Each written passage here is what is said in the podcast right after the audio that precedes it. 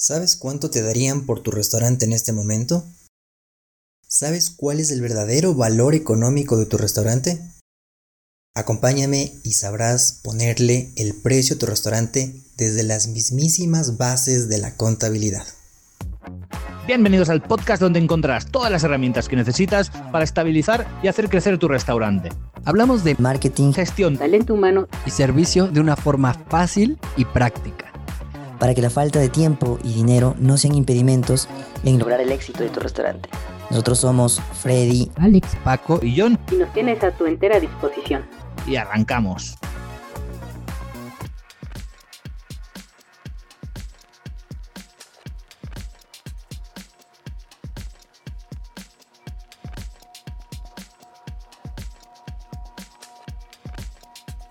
Es lunes, lunes de administración y vamos a entrar en un tema complejo, técnico y analítico. Pero no te preocupes, porque lo vamos a hacer de una forma sencilla y práctica. Bienvenido, mi nombre es Freddy Viteri, estás en Air Podcast, el único podcast donde se reúnen asesores internacionales para ayudar a los dueños, gerentes y administradores de restaurantes. Nos basamos en cuatro pilares estratégicos en los negocios de restaurantes que son la administración y finanzas, el marketing y las ventas, el talento humano y el servicio. El objetivo es generar acciones específicas con herramientas prácticas para convertir tu restaurante en una marca exitosa. Permíteme contarte una historia. Nos vamos a remontar a los años bíblicos, hace unos 40.000 años antes de Cristo. Imagínate cómo Abraham llevaba el control de la venta o el trueque en ese entonces de sus ovejas. Pues resulta que escribía una línea horizontal en una tabla o en una piedra y sobre ella, cada vez que vendía una oveja, pues colocaba una raya encima de la línea horizontal. Cada vez que debía el valor de una oveja, hacía una raya debajo de la línea horizontal. Algo parecido y por los mismos años hacían en América los incas y los mayas con cuerdas. En vez de tener estas líneas dibujadas, pues utilizaban unos nudos que los llamaban quipus. Se trataba de que cada vez que se entregaba una llama, que es un animal andino, se hacía un nudo.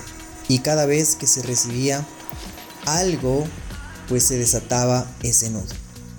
Y bueno, luego los griegos aparecen con los primeros banqueros y los libros de cuentas. Luego los romanos aparecen con los códigos para hacer un poquito más legal el asunto. Y los judíos crean el pagaré. Escriben en, en pergaminos, aparecen los tipos de interés. Y llegando a la Edad Media, pues aparece la figura del abad que hacía cuentas con granos de arena.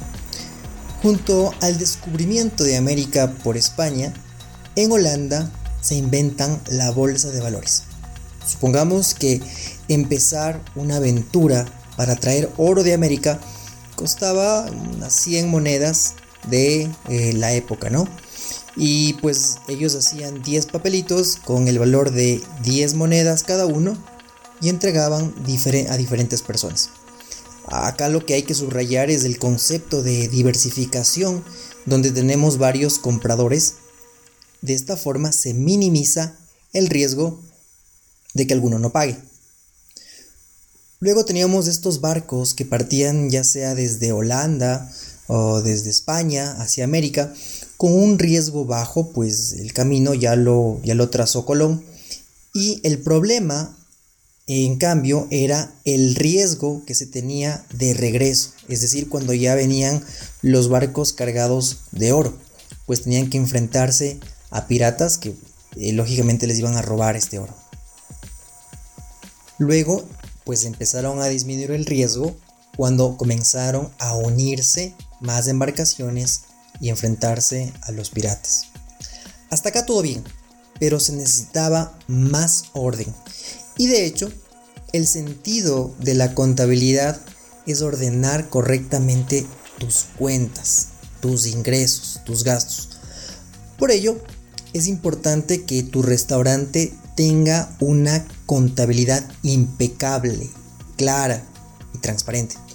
Ya sea que lo manejes tú o un contador, debes de estar revisando cómo evolucionan los números para posteriormente, con las finanzas, tomar buenas decisiones. Pero regresemos a la historia. Luego se crea un verdadero sistema contable por unos chicos medios italianos, medios alemanes. Ellos eran Hertz y Der. De donde viene eh, al italiano el debe dare y el debe avere, que son los temibles debe y haber, que se los conoce en contabilidad. Sin embargo, el fray italiano Luca Pacioli es el que usa y perfecciona este sistema y crea este principio de partida doble.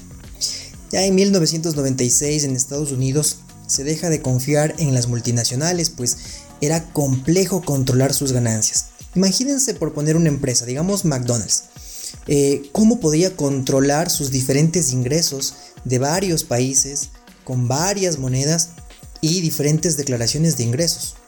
Pues bien, se reunió un grupo de contadores y estudiaron todas las normas de los US GAAP, que son justamente los principios de contabilidad generalmente aceptados, las actualizaron y unieron en algo que se denominó las famosas NIF, que son las normas internacionales de información financiera.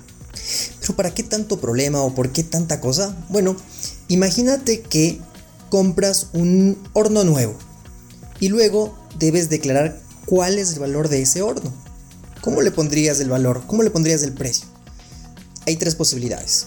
La primera es colocar el precio al que compraste.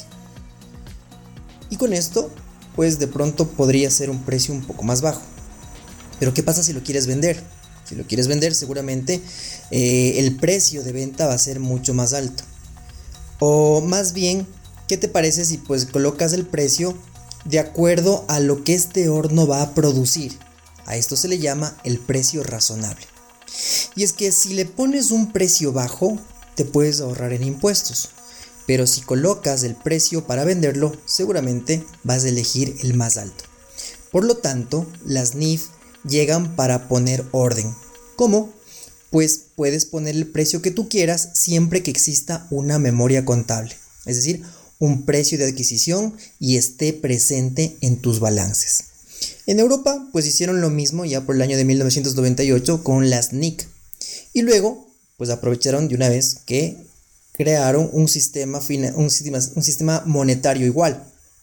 Ahora, ya entendido todo lo que importa eh, en este orden, vas a poder revisar los ingresos y gastos que tiene tu restaurante. Vamos a la segunda parte, que tiene que ver más con finanzas que con la parte contable.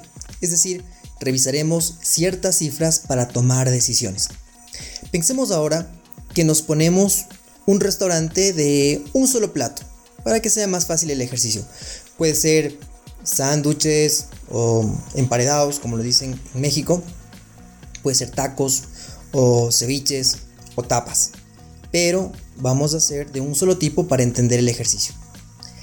Empezamos con unos 25 mil dólares por poner un tipo de moneda y pues vamos a pedir un préstamo de 10 mil dólares al banco.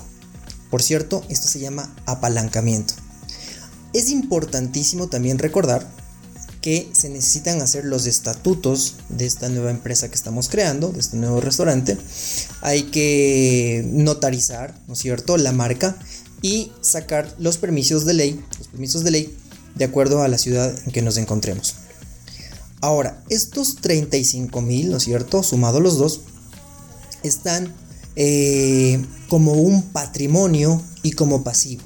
Es decir, podemos decir que tenemos 3 mil dólares, que puede ser el capital social, unos 22 mil, que puede ser eh, las reservas, y 10 mil en una deuda que debes pagar al banco en el largo plazo. Es decir, en más de un año. Del otro lado, estamos viendo lo que es el activo, o vamos a ver más bien lo que es el activo. Y para que se cumpla la ecuación contable, tiene que coincidir que del un lado tenemos que tener 35 mil y del otro lado también 35 mil. En este caso, del lado del activo, que lo vamos a llamar corriente porque es un dinero que lo tenemos justamente para utilizarlo en cualquier momento y que es súper líquido, tenemos también 35 mil. Ahora bien, digamos que compramos algunas cosas como por ejemplo una cocina, y un horno, pues, una parrilla, ciertos utensilios, mesas y sillas. Todo por un valor de 10 mil. Entonces, si seguimos del lado del activo, ahora tengo estos 10 mil que acabo de comprar, pero ahora los tengo en activos fijos, en utensilios, mesas, etc. Estos son, o se pensaría que estos activos fijos pues me van a durar más de un año.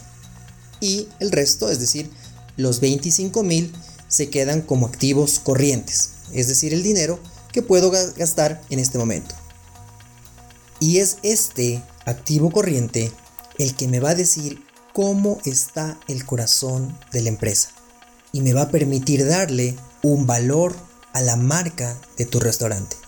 ¿Cómo? Bueno, estos 25 mil de activo corriente nos servirán, entre otros gastos, para comprar insumos. Por ejemplo, si estamos haciendo sándwiches, puede ser el pan, la proteína, etcétera, que luego se van a transformar en estos deliciosos sándwiches, en estos deliciosos emparedados con o sumado a nuestro valor agregado, que va a ser pues la calidad y el servicio que le pongamos a nuestro cliente. Y este cliente va a pagar un valor más alto de lo que nos costaron estos insumos, ciertos sueldos de empleados y otros gastos. Además, entonces se pretende que genere una ganancia que la podemos gastar en más insumos. ¿Y qué vamos a hacer con estos insumos? Bueno, vamos a transformar en más sándwiches, más emparedados, y así continúa el círculo financiero del negocio. Una vez entendido esto, solo vamos a revisar tres líneas o tres cifras de esto que hemos denominado el activo corriente. ¿Cuáles son? Número uno va a ser el inventario, número dos las cuentas por cobrar y número tres el efectivo del restaurante. Si el restaurante ya tiene algunos años, podemos comparar cómo han estado estas tres líneas en diferentes años. Ahora bien, ¿cómo es el análisis? Un exceso de inventario puede significar problemas de inventarios o que la gente no está comprando. Si es que yo comparo los inventarios de este año que está por acabarse versus los inventarios del año anterior, seguramente puedo ver podría suceder que han comenzado a disminuir las ventas y por lo tanto es probable que si es que yo no tome en cuenta esto, pues me pude haber excedido en inventarios. Ahora, un exceso en las cuentas por cobrar puede significar que el restaurante está dando crédito a los clientes y ellos no pagan, lo cual puede ser un poco común en este tipo de negocio. O puede existir un cambio en la política comercial. Por ejemplo, ¿qué pasa si es que el restaurante saca una tarjeta de almuerzos que sea para 30 almuerzos, por ejemplo, para empleados de una empresa X y que coman en tu restaurante? Y esta empresa paga por esos almuerzos después de 90 días, por decir un tiempo. Entonces, aquí también puede ser que las cuentas por cobrar estén muy dilatadas, se estén demorando mucho en cobrar. Otro, otro tema puede ser de pronto que tengamos un exceso de efectivo, que podría significar una buena salud financiera, pero poca inversión, o también que se quiera vender ese restaurante, que se quiera vender la marca. Ahora, ¿qué pasa si las tres líneas son muy altas o si son muy bajas?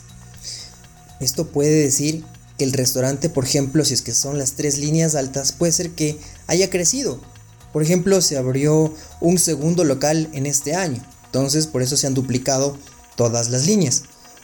También puede ser que está manejando bien sus finanzas y que son eficientes, eh, tomando en cuenta que las tres líneas sean ahora muy bajitas.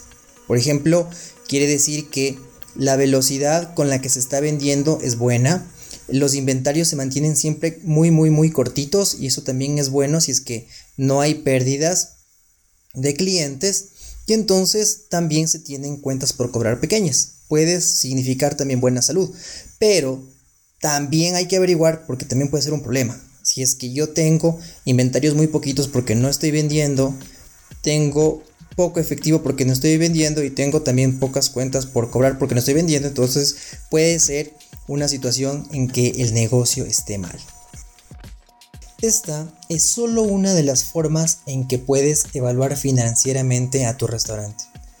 Ojo, también se debe tomar en cuenta la industria, el mercado y pues además existen otras formas como por ejemplo la evaluación por liquidación, ¿sí? Cuando se eh, suponemos que vamos a liquidar la empresa, entonces vemos todos los, eh, los inventarios, vemos todos los activos que tiene, los, los testeamos en el, en el mercado para saber cuál es su valor y sumamos todos esos eh, valores y pues tenemos el valor por liquidación. También puede ser de acuerdo a lo que vende, ¿sí? En función se le multiplica por un factor para saber cuál, cuál sería el valor de todo el restaurante. También se puede hacer por, por beneficios, de acuerdo a los beneficios que, se, que otorgue la marca y también de acuerdo a los dividendos, de acuerdo al precio por acción. Entonces, eh, esta es una de las formas. Sin embargo, me parece que la parte eh, eh, de revisar la contabilidad y revisar también la parte financiera es una forma más certera de llegar al valor que tiene tu restaurante. Recuerda que también estamos en Instagram como air.podcast, que somos asesores internacionales de restaurantes y contamos con grandes profesionales e invitados de países como España, México, Argentina, Ecuador. Si te ha gustado este capítulo, compártelo, escríbenos en Instagram, estamos como air.podcast y estás listo y ya sabes cuál es el valor de tu restaurante. Si tienes dudas acerca de este capítulo, quieres dejarnos opiniones o simplemente escribirnos, estamos deseosos de ayudarte desde nuestro Instagram. Y recuerda que mañana estará John con un capítulo espectacular sobre marketing. Esto es todo por hoy y nos vemos hasta pronto.